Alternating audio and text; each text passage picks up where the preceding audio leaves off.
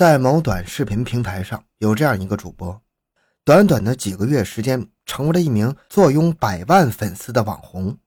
他的名字叫高德飞，也就是乞丐哥。而这位乞丐哥在镜头前一直维持着土豪的人设，一身光鲜亮丽的衣服，加上豪车，那看起来是豪横至极呀。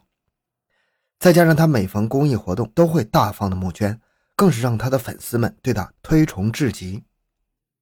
可就是这样一位网红，如今却面临着法律的制裁，而他被捕的原因也是让人十分愤怒，那就是拐卖未成年少女。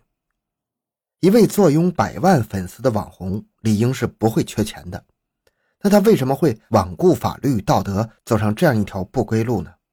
欢迎收听由小东播讲的《百万网红乞丐哥被捕拐卖二十多名少女》，回到现场。寻找真相。小东讲故事系列专辑由喜马拉雅独家播出。高德飞出生于贵州的榕江县，父母都是农民，家庭情况并不算好。再加上高德飞的一个哥哥和一个妹妹，儿时的生活也只能是维持温饱。在这样的生活环境之下，高德飞没什么太大的志向，从小学习成绩就不怎么样。到了初中的时候，父母觉得以他的成绩继续读书也没什么未来，所以就让他辍学了。对于父母的决定，高德飞也没觉得什么不妥。他早就厌倦了学校生活，辍学之后就去外面打工，在老家附近的县城工作了几年。没有文化的高德飞也只能干点零工，赚不到什么大钱。所以他在2006年与几个同乡好友约定，要一起去城市里面打工。他们把目的地放在了东莞。此时的高德飞还没有成年，再加上没有文化，也没有一手的傍身之计，到了东莞好几天都找不到工作。而与他同行的几个好友也差不了多少，几个人就只能厮混在一起，消耗着自己的积蓄。日子长了，手上钱都已经花个精光了，再这样下去，连饭都吃不上。他们自然也发现不能这样混下去了，得马上找到工作。没有文化、没有技能的几个人，开始只能进工地搬砖。可是搬砖的工作虽然挣的不少，却完全不是高德飞可以承受的。没过几天，他就离开工地，又跑到一个玩具厂去。可是没干多久也离开了。在这之后，他还去了制鞋厂、服装厂。可没有定性的他，哪儿也待不了多久，最后一点技术都没学到。就这样，他在东莞待了三年，因为怕累又想挣大钱，所以到最后钱也没挣到，技术也没学到。不过高德飞却不觉得这是自己的问题，他认为东莞这个地方不适合他，所以准备换个地方发展。这一次他来到了浙江诸暨，到了诸暨之后，高德飞再次陷入了迷茫。他发现在这里工作和在东莞也差不了多少啊，所以无心工作的他又开始在街头厮混，也导致他走上了歪路。有一次在厮混的时候，他看到一个男人在停车棚里鼓动电动车。那个人没钥匙，是个偷车的。没过多久，那个人就成功解锁了电动车，推着电动车便要走。高德飞赶忙上去叫住他：“等等！”那个人还以为自己要被抓，吓了一大跳。不过高德飞可不是见义勇为的，他是看中了盗窃电动车这门生意，准备入伙。盗窃团伙对学历是没有要求的，所以高德飞成功的加入了进去。在这个盗窃团伙中，高德飞混得如鱼得水。没过多久，就把偷窃电动车的技术学会了，不仅把技术练得滚瓜烂熟，融入团体当中，甚至还成了团体的高层。就这样，高德飞和盗窃团体开始肆意的盗取电动车，让附近的居民苦不堪言。不过，在这个过程中，他们也被警方盯上了。在二零一一年五月，警方经过缜密的计划，将高德飞和盗窃团伙一锅端了。大部分人都是被判刑，多则一年，少则一个月。而高德飞作为团伙核心人员，则是被判处了两年有期徒刑。监狱中的时光过得飞快，两年的时间一晃就过去了。高德飞从监狱中出来，看着外面日新月异的世界，长长的叹了一口气呀。他没什么文化，技术也只有盗窃的功夫。如今坐完牢之后，还怎么找工作呢？不过，当他拿起新兴的智能手机之后，他就有了主意，那就是做直播。那个时候，直播是刚刚兴起的一个行业，不少草根人物都靠着做主播成为了网红。而高德飞就准备从主播入手，实现人生的翻盘。他先是对各个直播平台进行研究，希望能从中找到什么规律。不过没过多久，他就发现，直播行业虽然刚起步，但是背后的产业链其实已经比较成熟了。很多平台都会和一些经纪公司合作，由经纪公司培养并包装主播，平台来进行推广，实现主播的量产。这些主播只要听从公司安排，带动流量就可以，可以没文化。可以没技术，正适合如今的高德飞，所以高德飞毫不犹豫地选择了快手这个直播平台，以乞丐哥的名号开始他的草根主播之旅。刚刚成为主播的那段时间，他也非常苦恼。这时候他还没有与公司平台合作，除了几个朋友，观众大多数时间都是零。不过这样日子没有持续太久，在次直播中，他唱了一首《陌生的贵州》，一炮而红。靠着这首歌曲，他的粉丝量一下从十几个变成了十几万个。有了这样的粉丝基础之后，经纪公司、直播平台都找上门来与他签订了合同。从此，他也正式成为了一名靠直播吃饭的主播。与此同时，经纪公司还为高德飞塑造人设，因为他的长相很有社会气质，所以他们准备将高德飞打造成一名社会大哥。直播内容也将以炫富为主。从这儿开始。他每天的工作就是开着豪车与人约架，在镜头前演绎着一个社会大哥的身份。不得不说，在主播这一行业上，高德飞还是有一定天赋的。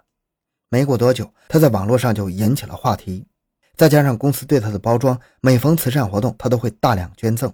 这样有钱又有道德的人设，让他的粉丝数量蹭蹭的往上涨。不到一年的时间，他的粉丝就突破了百万，甚至达到了四百万的数量。靠着网络上的爆红，他终于不仅是镜头前的土豪，在生活中也同样是土豪。据后来警方的调查，他每天直播能赚取超过一万元的佣金。他用这些钱先买了一辆上百万的跑车，又买了一套大房子。同时，他也开始在生活中穿戴奢侈名牌，彻底成为了乞丐哥。随着高德飞挣得越来越多，他内心的贪欲也越来越大，花钱越来越大手大脚。甚至经常出现入不敷出的情况，而他正是因为这样的贪欲，逐渐走向了深渊。在二零一八年五月，江西的警方接到一个未成年少女的报案，少女告诉警方，她不是本地人，是因为与网恋的对象约定奔现而到这里。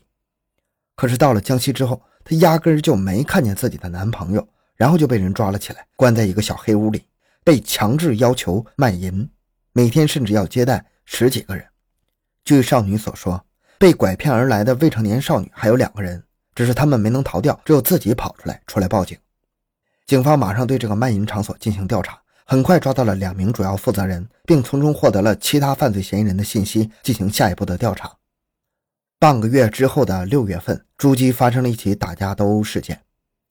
这个事件呢，本来没什么稀奇，可是警方却发现了一个不一样的地方。那就是这些犯罪嫌疑人不仅涉及打架斗殴，还涉及到了刚刚那个未成年少女拐卖案。其中一名犯罪嫌疑人正是江西警方审讯所发现的嫌疑人。这样的恶性案件，警方自然不会马虎，当即开始调查。也就是在调查的时候，警方发现那位坐拥百万粉丝的乞丐哥，竟然也是这拐卖案的参与者。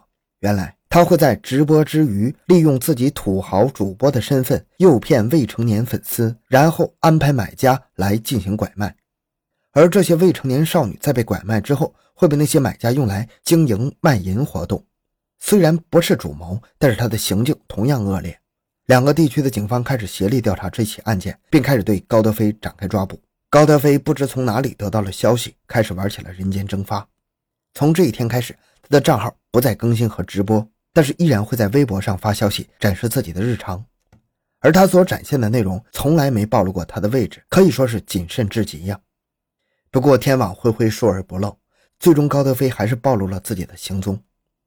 时间来到了二零一九年八月二十六日，距离警方开始抓捕高德飞已经过去一年了。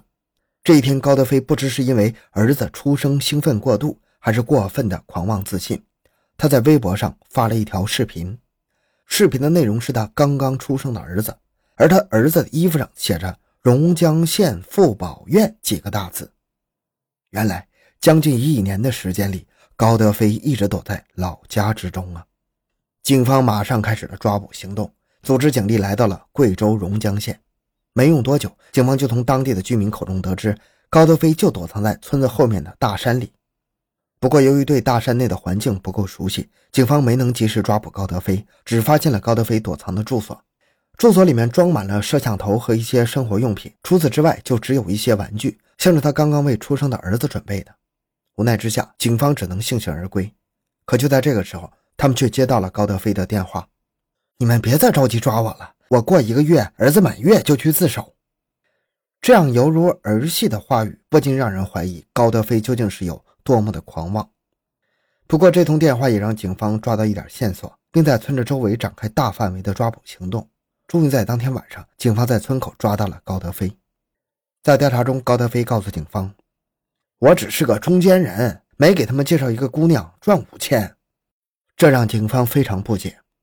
以高德飞的粉丝数量和他在直播中展现出的豪横，他怎么会为了这五千块钱而走上犯罪的道路呢？